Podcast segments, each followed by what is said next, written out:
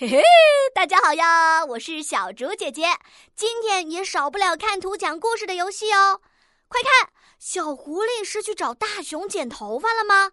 大熊一手拿着梳子，一手拿着剪子，围着围裙，看起来好帅气啊！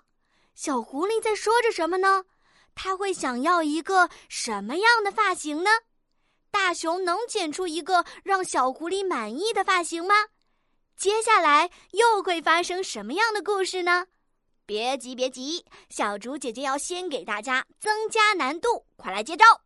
请大家在故事当中加入短句“小狐狸想要新发型”和短语“帅气的小狐狸”。